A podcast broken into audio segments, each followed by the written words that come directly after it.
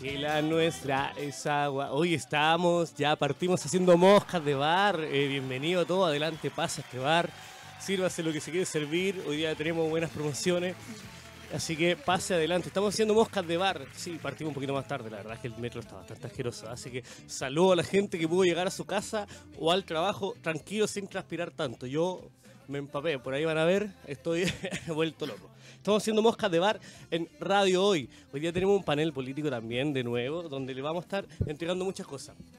Y es, distinto preocuparse y entender lo que estamos sucediendo. Por eso es importante también de repente hacer política desde lo más común, desde lo más sencillo, porque pareciera que siempre tenemos que invitar a tecnócratas y gente como experta que estudió magíster en Massachusetts y todas esas cosas. Y la verdad es que no nos han solucionado nada mucho tiempo. Porque hoy día, por ejemplo, nuevamente tenemos crisis en el Sename, donde claramente hoy día la ONU nos denuncia de que se violan los derechos humanos. Que hay informes de tortura, informes de violación. Pero no es con este gobierno, ¿eh? sino que esto viene desde, desde hace tiempo. Donde el 58% de los niños afirma beber alcohol. Donde el consumo de droga llega a los 3.800 y esto lo compran dentro del Sename. Según el mismo informe, dice que ellos lo adquieren dentro del Sename. Donde el 57% de los niños dice, eh, ha afirmado de que tiene problemas de salud mental. Donde el 60% de los presos que hoy día tenemos en las cárceles han pasado por el Sename. O sea, cuando decimos que tenemos que solucionar algo, donde estamos preocupados, el primer índice de preocupación es la delincuencia. Y nos preocupa la delincuencia. Y le ponemos reja a la reja para que no nos roben la reja. Pero no nos preocupamos de por lo menos solucionar el origen, que tiene que ver justamente con esto, con dónde estamos preocupados. Hay un eslogan muy lindo que dice los niños primero. Los niños primero de quién no sabemos. Porque lo único que sabemos que hacen los niños, por lo menos la BIN, es ocuparlos para ir a fiscalizar las botillerías. Lo único que sabemos que hace este gobierno con los niños, por lo menos, es para ir a, para ir a fiscalizar los juegos Diana. Lo único que he perseguido. Entonces tenemos que entender un poquito la lógica. Si queremos solucionar la delincuencia, bueno, ya sabemos cuál es el foco. Si queremos tener un país más justo, más igual, ya sabemos cuál es el foco. De eso y de muchas cosas más vamos a estar hablando. Los invito a todos a conectarse hoy día, a escribir sus comentarios, que participemos entre todos. Estos moscas de bar, pueden escribirnos con el hashtag moscas de bar. También nos puede escribir su comentario al WhatsApp más 569 872 89606. Hoy día tenemos invitados de lujísimo alto nivel. Nuevamente tenemos a Fernanda Thompson militante de la DC. ¿Cómo está Fernanda? Bien, muy bien. Aquí estamos todavía de vacaciones, así que... Pero preocupados por muchos temas de situación país, así que para eso estamos aquí hoy día. Perfecto. Estamos con Andrés Vidal, militante del Partido Humanista. ¿Cómo estás, Andrés? Hola, buenos días y agradecer la invitación hoy día. Muy contento. y estamos con Fred Rivera, también militante de MDP. ¿Cómo estás? Muy bien, eh, buenos días. Buenos días, gracias también, agradezco la invitación y saludo a toda la gente que, nos está escuchando y que aprovecha, como dice la compañera, las vacaciones para poner el foco en, en la política social y en lo que está pasando un poco en este país que nos tiene a todos muy preocupados. Sí, eh, como nos dice acá, gran jefe, todos con la boca en el micrófono para que la gente nos escuche. que es como la gracia. Y también nos ven. ¿ah? sí, que también los saludamos. Eh, hoy día partimos por lo menos con un tema que tiene que ver de mucha relevancia, que tiene que ver con esto de las jornadas laborales. Seguramente todos los días los que nos escuchan a nosotros son gente que hoy día está trabajando, ya sea en una oficina, ya sea en la aplicación de radio, y la puede buscar ahí en el Android. Pero hoy día hay gente que no está, que está trabajando y hay un tema. Por un lado, el gobierno nos plantea la flexibilidad laboral, y por otro lado también tenemos un proyecto que ha sido desde Camila Vallejo y todo el grupo del Partido Comunista, que accedió a darle urgencia a eh, Gael, eh, diputada del Frente Amplio. Entonces, un poquito también empezar nosotros mismos. Eh, ¿Cómo ven ustedes, Fernanda, este mismo tema de las 40 horas laborales? ¿Cómo lo veo yo? ¿Cómo lo ves tú? ¿Cómo lo veo yo? Em, la verdad es que, primero que todo, eh, hay que decir que es súper necesario que los tiempos de ocio, los tiempos de descanso son súper, súper necesarios para todas las personas. Tenemos gente que tiene una sobrecarga laboral, no solo en sus trabajos, también en sus casas. Entonces, eh, cuando hablamos de, de las 40 horas, y hablamos de este tema de la flexibilidad laboral, pero por otro lado, también declaramos que este proyecto podría ser inconstitucional, tal como lo declaró ayer el ministro del Trabajo. Uno entra en una contradicción y, y nos preguntamos cuál, cuál, es, cómo es la cosa aquí, cómo es la cosa.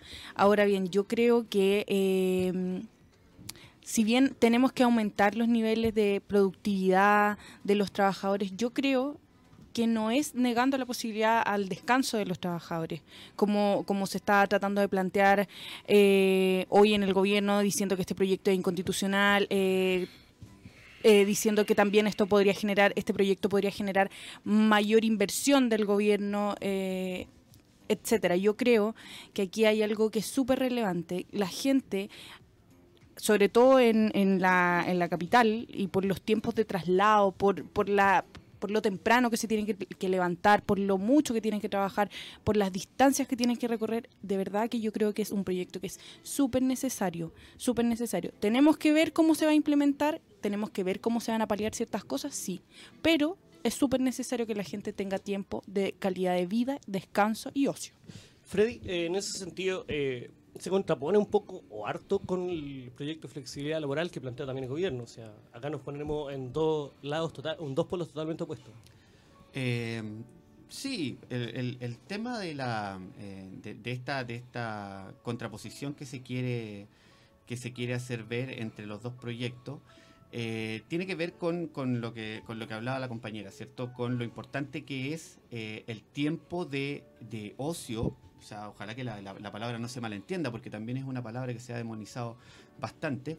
Eh, ¿para, qué, ¿Para qué trabajamos? ¿Cuál es el propósito de nuestro trabajo? O sea, acá en Chile se ha normalizado desde hace harto tiempo eh, el, vivir para trabajar, ¿cierto? Eh, salir de noche de tu casa, llegar de noche a tu casa, ¿cierto? No tener tiempo de familia, no tener tiempo de, para tus hijos, no tener eh, no tener tiempo para, para, disfrutar.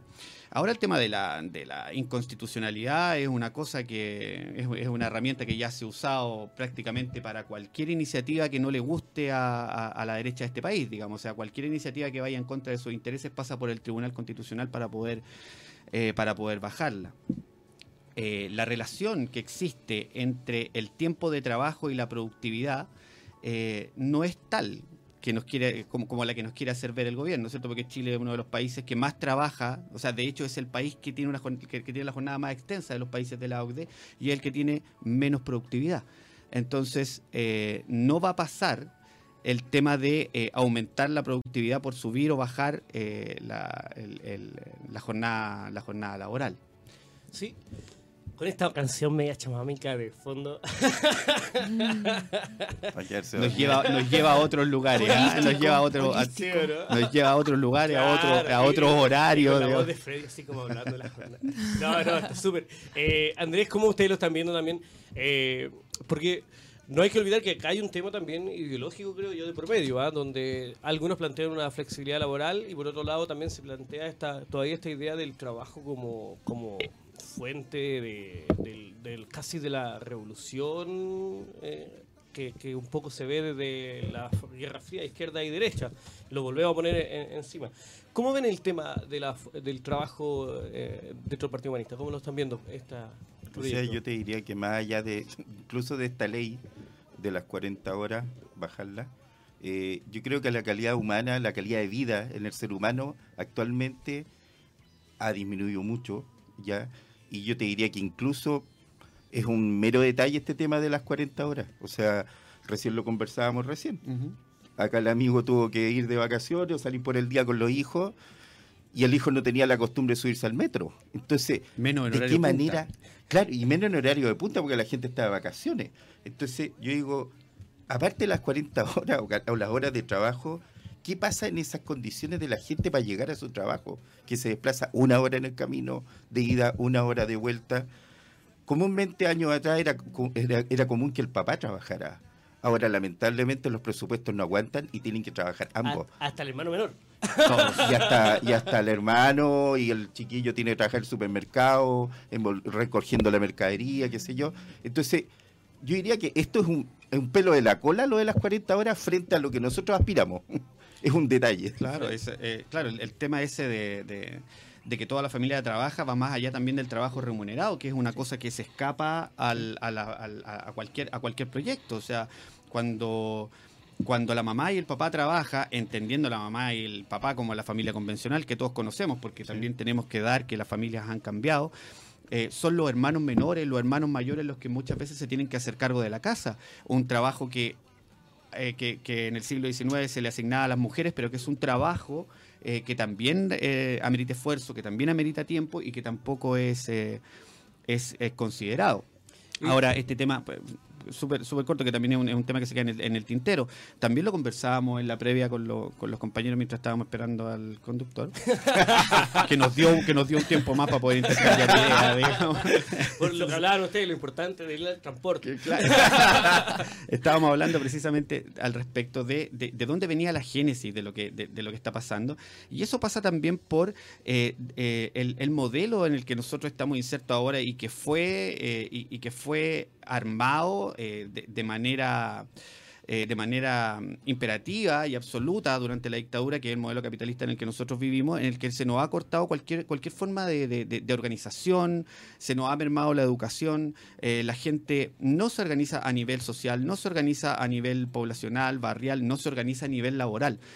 Y- y sin esa estructura sindical es muy difícil que el empleador pueda eh, negociar de una manera igualitaria con el empleador a la hora de, de poder ver este tema la- de la famosa flexibilidad ra- laboral que está proponiendo el gobierno de 4 por 3 ¿cierto? Con horario, con, con- con horario de hasta 12 horas por día y que, y que va a ser a- a- al absoluto arbitrio del empleador. Eh, acá se han instalado mitos también con parte que tiene que ver un poco con, con este tema de del, las horas laborales. Por ejemplo, el mito de que eh, no se va a producir y de que no se va a producir nada. Yo por eso instalaba dentro de lo que hoy día hablamos de jornada laboral y hablamos del tema del trabajo. Y si nos damos cuenta, hay una sociedad que discrimina mucho a los niños y a los adultos porque no son productivos. Claro. Y nos damos cuenta que es parte del Sí, mito. sin, con- sin contar a las mujeres. Que también, absolutamente. También No se les reconoce su trabajo, de todas claro. maneras. Y se, y que se cree, obviamente, que la mujer es, es mucho más cara. Claro. Cuando decimos, cuando el empleador o los empresarios dicen, no, la mujer nos sale mucho más cara, como si fuera una cosa. Como si no se les Como pagara si menos. nos- claro, eh, ¿por qué? Porque la mujer eh, tiene la capacidad maravillosa de tener hijos, porque tiene, porque tiene muchas más responsabilidades, porque quién está ahí cuando los niños se enferman, por lo general son las mujeres. Entonces, La cuando, cuando se dice la mujer me sale mucho más cara, yo creo que ahí hay una cuestión así tremenda. Cuando a, a los adultos mayores, eh, y ni siquiera a los adultos mayores, personas sobre 40 años ya no califican para un empleo. Claro. ¿Por qué? Porque están, eh, ya están pasados en la edad, no sé qué, eh, no, no son productivos, pero ¿quiénes son? O sea, en estadísticas, ¿quiénes son las personas que nunca faltan a trabajar? Los adultos. Los, y sobre todo los adultos mayores. ¿Quiénes son los que más cumplen en su trabajo? Que no faltan nunca, nunca, nunca, que cumplen con todas sus jornadas laborales. O sea, cuando, cuando disminuimos a los adultos mayores, o sea, que nos estamos haciendo un flaco favor, porque ellos son experiencia, son además, mira, experiencia yo creo que lo dice todo, responsabilidad, experiencia, trabajo, nos enseñan, o sea, yo creo que ahí hay un, hay un tema. Y lo otro también temas que eh, el gobierno se vanagloria mucho. Hace poco eh, fue el Día contra el Trabajo Infantil. Eh, también, eso es otro tema que yo estoy haciendo mi proyecto de tesis acerca de- del tema del trabajo infantil, sobre todo en las zonas rurales. ¿Quién fiscaliza el trabajo infantil?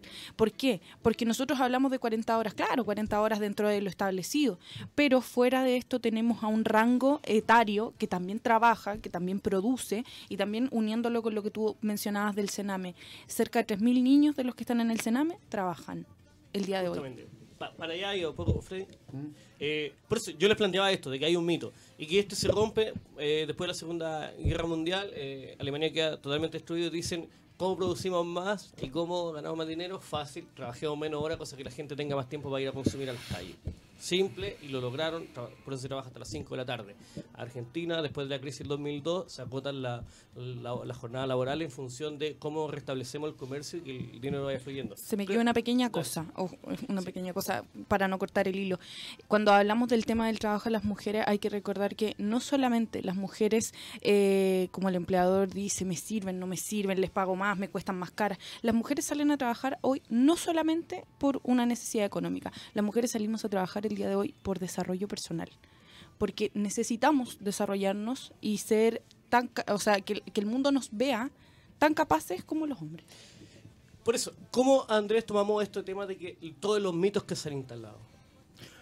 A ver, eh, sería iluso no creer que fuera así de los mitos, porque en definitiva responden a un modelo neoliberal, un modelo que en el fondo lo único que hace es depreciar la calidad humana, un modelo en la cual, por ejemplo, lo que mencionaba ella era súper importante con respecto a las mujeres, qué sé yo, pero también hay que reconocer que hay mucha gente que en estos momentos trabaja de manera informal. Claro.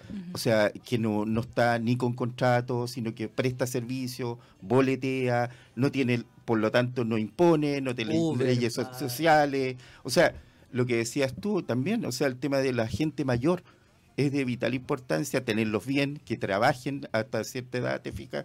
Pero ahora hace poco salió en las noticias ahí la, la señora presidenta anunciando que la gente mayor quiere trabajar, o sea, como si le gustara, fuera un placer. En realidad lo que pasa es que necesita trabajar Ese era el- ese era porque tiene, un, porque tiene una pensión de 100 mil pesos, 80 mil pesos, y con eso no vive, ni siquiera paga las cuentas para poder subsistir, te fijas, donde tiene que ir a un consultorio a las 6 de la mañana para pedir hora y para que ser atendido a lo mejor al otro día. Y para hacer vía social. No, Vía de- social. Y para hacer vía social, que esa fue es- la otra- importante, digamos. Otro detalle que sale de este gobierno, entonces ahí va mostrando cuál es el interés de ellos. Entonces, no confundirse tampoco con eso del, de los mitos, porque en realidad sería ilusorio creer ese, ese tipo de mitos. O sea, yo hace años atrás me acuerdo que me daba cuenta cuando se hizo el furor de que los jóvenes trabajaran en los supermercados. Incluso antes eran los chiquillos que estaban en el colegio. Claro. Después pasó a ser otro requisito que ya estuvieran uni- fueran universitarios. Creo que a lo mejor fue por un tema de términos legales, que tuvieran el poder notarial para poder trabajar y qué sé yo. Pero ellos tampoco están reconocidos dentro como una fuente laboral. No tienen contrato, al contrario, el supermercado que se les pide que ellos tienen que pagar una cuota, por decirlo así, para poder, porción, claro, pagar para el poder curso, trabajar la camiseta, y no claro, tienen ningún derecho, no tienen ningún seguro en caso de accidente, de tener problemas ahí. Entonces, yo diría que me sacaría las vendas de los ojos y sería como más concreto y más real de lo que está pasando, de lo mal que la está pasando la gente a todo nivel, a todo grupo etario. Claro, sí, lo- yo complementando eso, lo, lo que dice el, compañero, bueno, y, y- y retomando también lo que, lo que la, la compañera mencionaba, eh, el tema del adulto mayor, ¿cierto? Las características que ella mencionaba del trabajador del adulto mayor, solamente me gustaría decir que eso pasa porque ellos vienen de otra escuela, digamos, ¿cierto? Ellos son formados, eh, eh, ellos vienen con, con la educación predictadura, ¿cierto? Ellos saben lo que es trabajar, lo que significa trabajar, la importancia que, que tiene, que tiene para el país. Eh, por eso es que ellos siempre llegan a la hora, por eso es que ellos nunca faltan, por eso es que para ellos la, responsabilidad es súper importante. Ahora, respecto de, de, de estos mitos que, que- estamos citando, claro, eh, la, productividad eh, la, la- productividad en Chile está estancada hace más de 20 años, ¿cierto? La, productividad no, no- crece.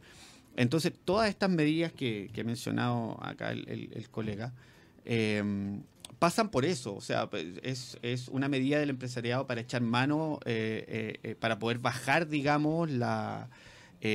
pa- para poder bajar la inversión, ¿cierto? Para poder sacar réditos del asunto. Eh, en la última en la última CACEN, ¿cierto? O sea, pues, Fundación Sol presentó un, un- un- un informe basado en los datos de la CACEN y el 74% de los trabajadores gana menos de 500 lucas. Ujú. Sí.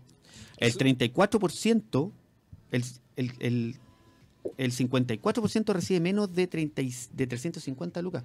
Y solo el 16% gana más de 700 lucas. Y el 50% de las mujeres de este país gana menos de 500 mil pesos. Sí. Esa es la realidad. Y además es súper complejo, eh, porque también eh, las imágenes que vimos ayer en las postales también tan como espectacular. O sea, veíamos como eh, Patricio Melero, como varios diputados trataban Impresentable, impresentable. al- a, a las compañeras que tienen que ver, que va más allá un poquito de la política, va a un tema de cómo en la parte ideológica pasa a tratar mal a una persona, porque ayer lo que le decían a la gente del Frente Amplio, lo que le decían a la Camila Vallejo, eh, por el tema de reducir la hora, prácticamente era eh, un, un- iba a quedar una histeria y eh, el país se venía abajo. Tú, Fernanda, ¿cómo crees un poquito eso? ¿Hay un mito también con, con el tema de que bajamos cinco horas y el país se viene abajo completamente? Yo creo que eso no es tan así, no es tan así. eh, mito. Yo creo que es parte del mito, o sea, y es el, terror que de alguna manera la derecha ha venido instalan- instalando hace mucho rato. Ahora, hay otro tema que a mí me gustaría, me gustaría tocar y que es súper importante, que es el tema de la organización de los trabajadores. Los trabajadores, bueno, en Chile tenemos una tasa súper baja, súper baja de sindicalización que bordea el 9%. Y cuando nosotros escuchamos esto decimos, ¿pero por qué? O sea, un movimiento histórico, la sindicalización. Claro que se vio dañada también, como decía el compañero acá, eh, durante la dictadura y, y no se ha podido, no hemos podido repuntar en ese aspecto y decimos, ¿qué pasa con esto? O sea, bueno, nosotros, la democracia cristiana tuvo, tuvo un diputado, un camarada que fue importante, importante en cuanto a sindicalización, que estuvo con la camiseta muy puesta, el diputado Manuel Bustos que también es el impulsor de lo que hoy tenemos, bueno, de lo que teníamos de la indemnización, del pago de las cotizaciones. Y, y nada, pues y yo creo que este es un llamado de atención, sobre todo a, a los honorables, que, que, que cuando, cuando Qué entramos... la compañera. Claro, pero que cuando entramos al aspecto, cuando entramos al aspecto de descalificar, decimos qué tan honorables son, hasta qué punto Claro. son honorables. Entonces, yo digo, eh, aquí, o sea, un tirón de orejas a los, a los parlamentarios, o sea, cómo es que hay que legislar por los derechos verdaderos de los trabajadores, o sea, poniéndose en el zapato de los trabajadores. Eso es lo que hay que hacer. Sí, eh, Andrés, eh, hay, un- tema que, me gustó y podría incluso darse a discusión en algún momento. Ayer se cambió también en un proyecto de ley para que eh, sean diputadas y diputadas y diputados y, y se amplía el concepto. Hace un tiempo, no sé si alguien se acordará, Álvaro Escobar, cuando fue diputado, planteó la idea de sacarle la palabra honorable y presentó un proyecto de ley para quitarle la palabra honorable. y, y recitó un poema de los, si no me equivoco, de Nicanor Parra, alguien que esté escuchando me puede ayudar, que era esto de los huevones eh, y, y todo ese tipo de cosas. ¿El empresariado se ve afectado literalmente con esto o también hay un empujón hacia la de- desde la derecha o hacia la derecha o con la derecha, puede ser como le guste, eh, para presionar? Porque hoy día vemos a diputados que, que hay en estas descalificaciones que lo planteaba la Fernanda, eh, que tenía que ver un poco con este, este diputado o diputados duros del empresariado, Patricio Pelero, gente que viene de la época de la dictadura más oscura de Chile. A ver, eh, siendo bien reales, este país hace muchos años que viene manejado por el capital y por los empresarios. Creer que no, no va a ser así sería ilusorio. Eh, pero más allá de eso, creo que en definitiva algo tenía razón Camila, ¿es tu nombre, no? Fernanda. Fernanda. Eh, tenía razón en el sentido que la gente, y también lo mencionó el Freddy, que la gente está muy desunida, está muy trabajando en lo suyo, en su metro cuadrado, definitiva, y eso se ha demostrado en las organizaciones sociales, en los partidos políticos, en los sindicatos, en todo ente, digamos, que en el fondo se necesite la gente reunir para lograr posibles cambios, posibles modificaciones en su sistema. ¿Te fijas? Entonces, uno lo ve a diario, uno está trabajando en Maipú, en, la- las juntas de vecinos, en organizaciones, estamos con el Frente Amplio, y, ve, y hablábamos recién con Freddy, llegó poca gente, y nosotros difundimos la participación de nuestro vía del, del Congreso y lo- por las redes sociales y qué sé yo, y la gente está un poco reacia a participar, no tiene, no cree mucho en la política, y eso hay que reconocerlo, la gente no cree en la política, y también de eso se encargaron durante muchos años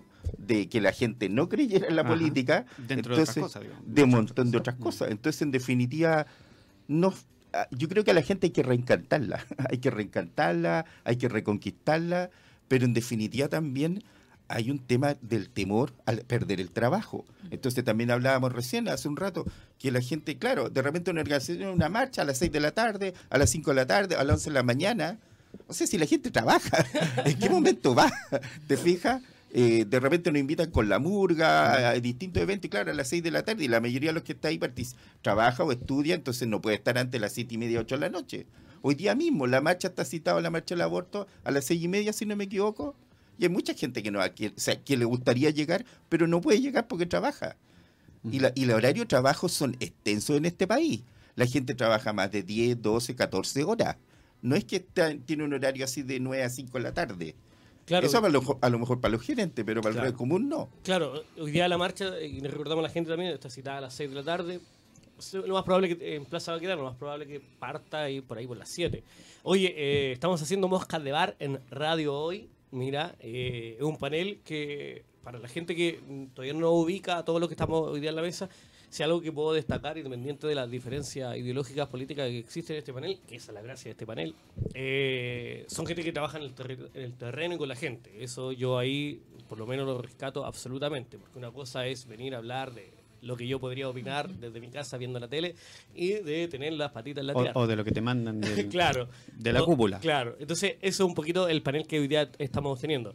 Eh, estamos haciendo Mosca de Bar. Puede escribirnos a hashtag Mosca de Bar, Twitter, Facebook, Instagram, todas las redes sociales que se les tinque. También puede escribirnos y mandar su audio al más 56 9872 89606. Hacemos Moscas de Bar. Nos vamos a una pausa comercial.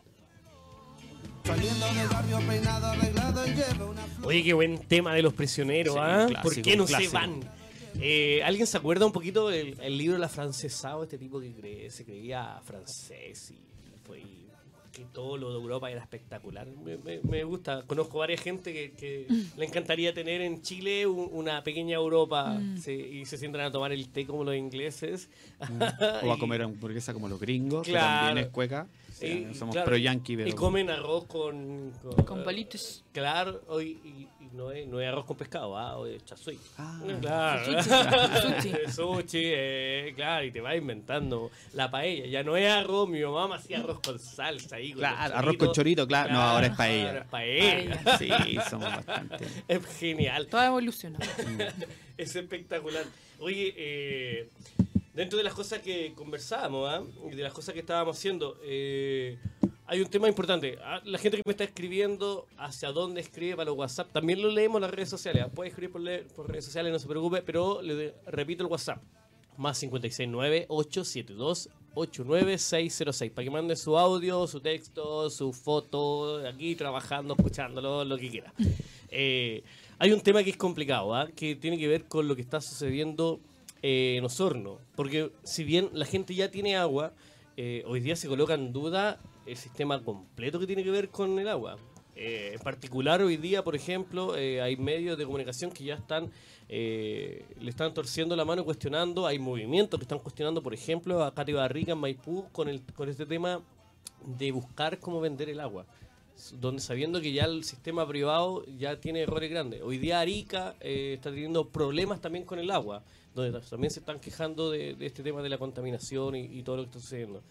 Eh, Fernanda, ¿cómo lo ven ustedes? Eh, eh, ¿Cómo lo ves tú? Dentro de incluso de la democracia cristiana hay dos, dos importantes dirigentes que están siendo acusados de ser accionistas de la empresa también. ¿Cómo, lo- cómo lo están viendo ustedes? Mira, es un tema súper complejo lo que está viviendo el día de hoy Osorno. Eh, recordar que Sal es filial de Aguas Andinas, entonces ahí ya tenemos, tenemos antecedentes. Aguas Andinas también ha tenido problemas en la región de- metropolitana. Hay que decir que Aguas Andinas abastece a cerca de 5 millones de personas, mientras que Sal eh, abastece en la región de los ríos y de los lagos a casi, casi un millón de personas.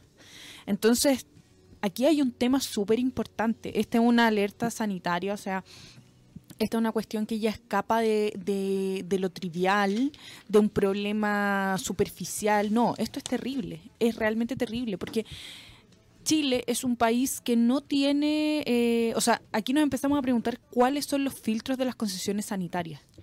¿Quién se dedica a, fiscalizar? ¿Por qué? Porque desde el 2014, hoy nos enteramos que SAL tenía 85 denuncias desde el 2014 hasta el día de hoy, que los errores y los problemas eh, de infraestructura, de, de sanidad del agua, ya se habían ya se habían detectado desde el año 2018, desde octubre del 2018. ¿Y por qué teníamos que llegar hasta ahora? Y ahora también hay, un tema súper súper relevante que es el tema de qué va a pasar con ESAL. ¿Por qué? Porque hay un tema también jurídico aquí en medio que también es súper complicado. ¿Qué va a pasar? Necesitamos ahora a, un administrador provisorio en caso de que se detecte la- de que se decrete la caducidad de, del- de la concesión sanitaria de sal ¿Y qué es lo que vamos a hacer? O sea, tenemos eh, distintos administradores en, en distintas también em, sanitarias. O sea, esto es una cuestión que ya ha pasado. O sea, en Lampa, Justamente. tres años, tres años un administrador sanitario. Entonces, ¿qué hacemos? Y, o sea, volvemos a repetir el- el- el- la misma problemática, es increíble en ese sentido. Oye, eh, le mandamos un saludo a Pablo, a Natalia, le mandamos un saludo a César, que dice, le mandamos un saludo a la panelista, mira, mira. le mandamos un saludo a Lorena, le mandamos un saludo a Ricardo, le mandamos un saludo a Mariela, a Valeria, eh, a Mario, eh, a Ricardo Gómez, eh, a Cristian, a, a toda la gente que está escuchando me llegan unos comentarios que, claro, eh, del- yo lo que hablaba del afrancesado es un personaje eh, del libro de Martín Rivas, ¿viste? Ay, sí, el público Ah. también ahí, Sí. Siempre colaborando, espectacular. Oye, eh, un poco, ya lo planteaba Fernanda, que, que hay- acá hay un diseño que va repetitivo. Eh, en ese sentido, eh, Freddy, eh, el- hoy día Ricardo Lagos, repitiendo lo mismo, de que había un proceso que había que mejorar, que esto se cambió específicamente en el año 2000, cuando, cuando vienen todas estas reformas que hace Ricardo Lagos, eh, hoy día plantea él de que hay que volver a reformar para que se vuelvan a licitar de distintas formas el agua. Porque él dice que el agua es pública, y lo repito lo que dijo en un matinal, el agua es pública porque la gente puede ir al río Mapocho y tomar agua del río. Pero el tratamiento es privado. Ese es nuestro Sí. expresidente. Eh, ¿Qué te parece un poco? Sí, claro, o sea, sí, vamos a darle, eh, vamos a darle cabida a cada uno de estos mitos que, que nos quieren imponer, que uno prefiere llamar posverdades, ¿cierto? Que son mentiras, lisa y llanamente, que, que, la- que las ponen en la, en la palestra por, eh, por esta tribuna que tienen a través de los medios de comunicación y que la gente al final termina creyendo que son, que son verdades, ¿cierto? Eh, aquí el, el- el inconveniente no sé si pasa solamente por el caso puntual de lo que pasa con, con, con ESAL, digamos que es, eh, que es una empresa. Est- Esto pasa por el tema de eh, la privatización de los servicios básicos. eh, y la incapacidad que tiene el Estado para fiscalizar, o sea, las multas son un chiste, ¿cierto? Eh, la, yo no sé qué, cuál es la viabilidad de rescindir el contrato de concesión de SVAL y no hay tema, o sea, no, es- tema para, para el gobierno ni para el mundo político eh, el desprivatizar los, eh, los servicios básicos. Eh, esto es parte de, de- de una avanzada, del- retomamos, digamos, yo, yo no sé si va a ser nuestra piedra tope, nuestra piedra de tope, pero volvemos al tema de nuestro modelo neoliberal, que es el que a nosotros nos rige, ¿cierto? Eh, esta, esta crisis de, lo- de los servicios llamados servicios básicos por una razón, ¿cierto? Diga lo que diga el señor Lagos, ¿cierto? Eh, te- se suma a lo que ocurre con el tema de las pensiones, se suma a lo que pasa con los profesores, se, se suma a lo que pasa con la crisis hídrica, ¿cierto? Eh, entonces, eh, la esencia, el meollo del asunto de si hay o no hay agua en Osorno, si sale blanca, azul, morada o negra, eh, pasa por eh, el sistema que nosotros tenemos de administración y, como decía la compañera Fernanda también, de fiscalización que puede tener el Estado sobre el mundo privado. Sí, Andrés, en este caso en particular, tú eres de Maipú, has sido candidato a Maipú, candidato a Core. En ese sentido, ¿cómo lo, cómo lo ven? Ah, hay un tema eh, indispensable que hoy día es, de, el, si no me equivoco, el único lugar donde queda eh, como servicio público de derechos humanos. Y mm, creo que no cabe ninguna duda que se ha intentado privatizar un montón de veces y la gente pare- le, le toma un se valor. continúa, o sea, de hecho está en proceso. Y entonces yo pareciera de que hay una mala administración del agua o de todos los derechos que son públicos en función de, de decir, ven que es necesario privatizar. No sé cómo lo están viendo ustedes en Maipú, Andrés. O sea, no es lo único que falla en Maipú. Eh, también tenemos el tema de, me recuerdo años atrás cuando en la COEDUC, que es la Corporación de Educación, en cada gobierno que ha habido, en cada administración que ha habido, han habido desfalcos de dinero. 300 millones, 400 millones. Y, y un poco lo que hablaban ustedes, la fiscalización, yo no sé en qué están haciendo los honorables, que no están para fiscalizar ese tipo de situaciones. ¿Te fijas? Y eso es lo que a mí me inquieta, me molesta y, me ha llamado, por decir así, siendo maipucino del año 70, eh, a meterse un poco la cuchara, como uno dice. Pero ojo, eh, y ahí a lo mejor le hago la interpelación a los dos. ¿ah? Ustedes dicen, eh, el- no se fiscaliza, pero por ejemplo en el caso de Maipú hay diputado y diputada Frente Amplio, son de la coalición de ustedes. Eh, y por eso te devuelvo la pregunta en el sentido, Andrés, eh, ¿qué pasa? Yo siento que ha habido, a ver, el Frente Amplio es un, es un conglomerado bastante nuevo. Son 20 personas que salieron elegidas hace po- poco tiempo, te digo, y yo no le saco el poto a la jeringa, como se dice, pero en definitiva creo que ha fallado también. Esa gestión ha fallado. Eh, también tenemos un concejal ecologista, que también parte del Frente Claro. Amplio. Y, y básicamente, lamentablemente, el único. El único, porque en realidad ante 10 concejales es repolo- re poco lo que puede hacer un solo concejal.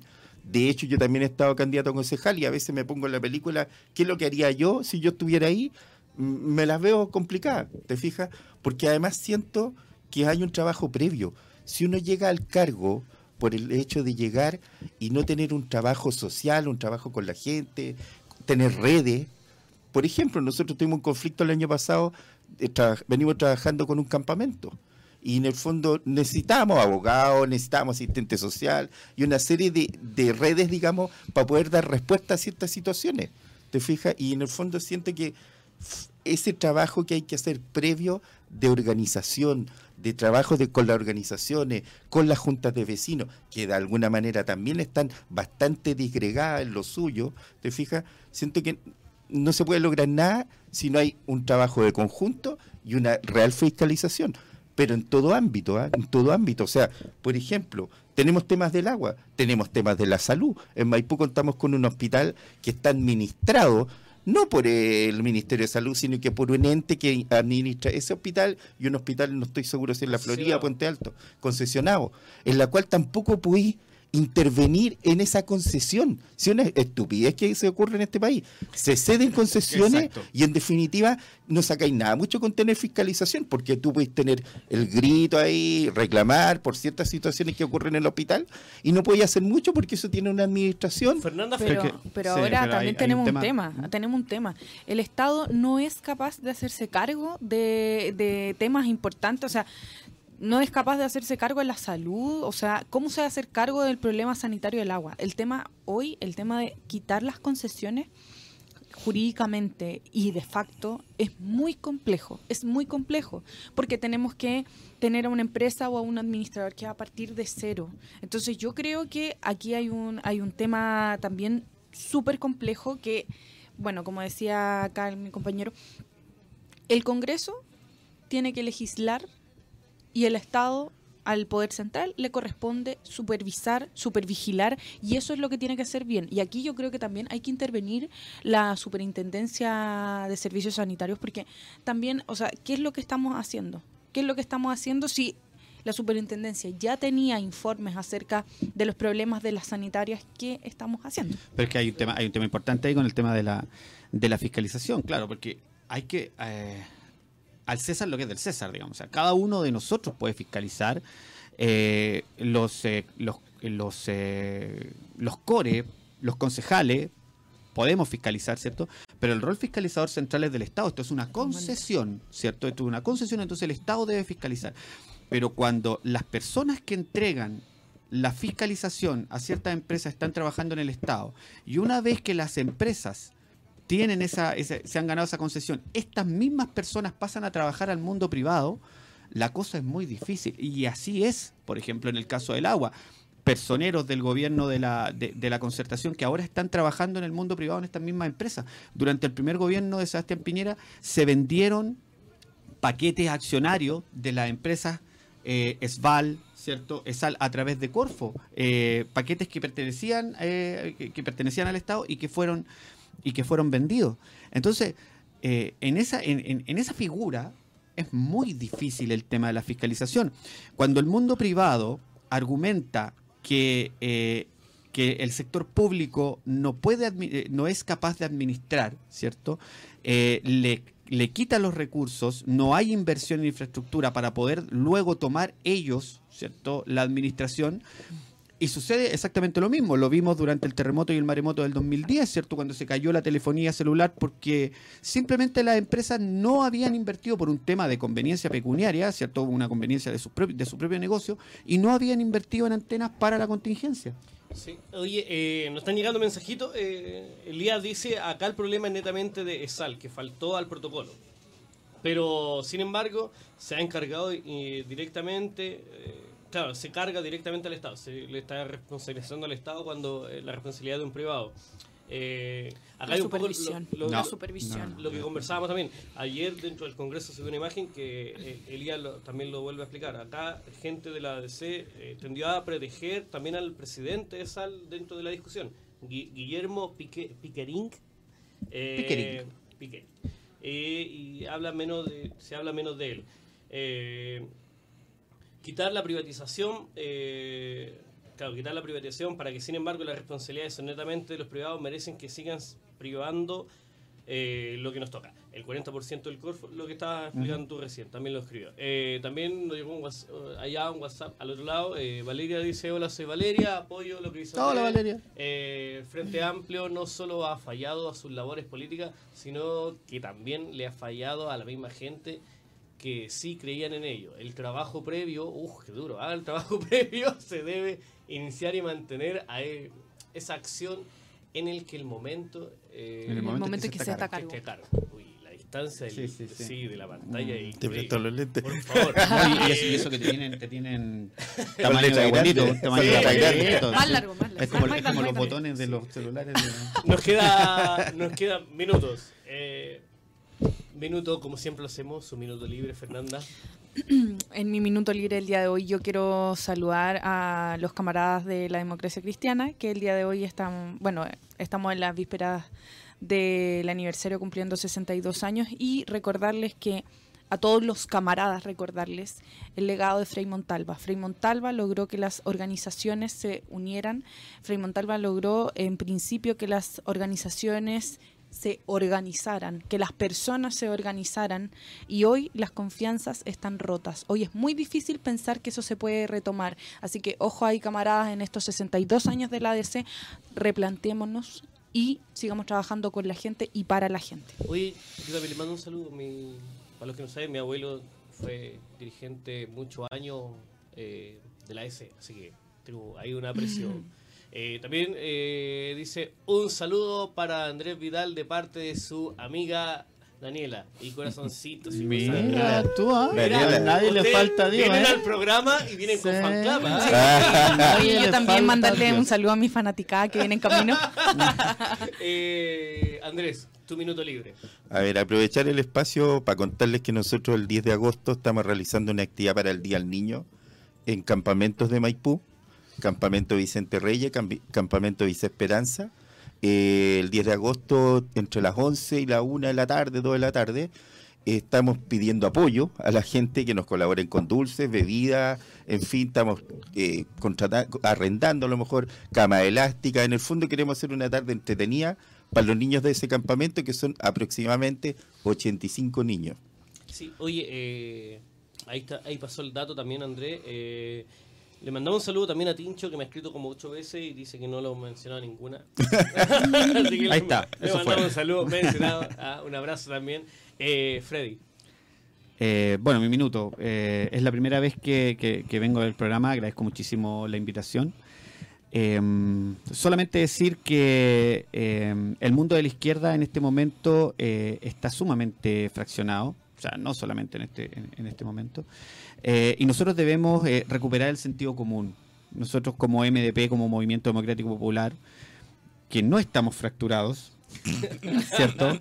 Que pertenecemos al Frente Amplio y que estamos trabajando y que estamos en los territorios, nosotros hacemos un llamado a recuperar el sentido común eh, y llamamos a eh, articularnos como, sobre todo como izquierda antineoliberal. Ya vimos que eh, en esta conversación nuestra piedra de tope, en definitiva, fue el modelo que a nosotros nos rige, ¿cierto? Eh, y que tiene una muralla que con contra la que siempre vamos a tocar y que, que nos va a prohibir siempre poder realizar las reformas que necesitamos como sociedad, ya sean las 40 horas, ya sea la, nacionalización, ya sea la fiscalización a, la- a a las concesiones, y eso se llama constitución política. Eh, nuestro trabajo debe apuntar como primera instancia a derribar la constitución política del 80.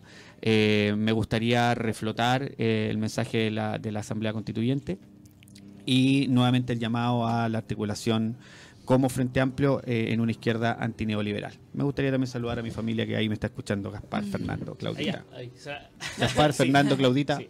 Y muchas gracias por venir. a, eh, hoy día eran cuatro. le- la gente del PRO hoy día estaba invitada. eh, se bajaron a última hora, así que eh, se comprenderá su salida. Así que eh, muy bien. Le mandamos un saludo a toda la gente que nos escuchó, a toda la gente que estuvo comentando. La otra semana tenemos un panel distinto. siempre vamos rotando, es como la idea. Todos tienen voces, muy buen programa. Nos mandan un saludo, nos dice el nombre. Le mandamos un saludo también. Eh, Amorosita. Amorosita. Le mandamos un saludo Amorosita. Sí, eh, eso, estamos haciendo moscas de bar. eh, algo que queda claro dentro del, de, de Frente Amplio es que hay de todo. ¿ah? Sí. Está los bachelovers, está los, eh, esa ensalada de gato en algún momento hay que, hay que, hay que- hay que solucionarla. Los ex Piñera y todo ese tipo de cosas. Y los ex duopolio, es una cosa muy rara. Eh, le mandamos un saludo a toda la gente que nos escuchó. eh, muchas gracias, Fernanda, por venir.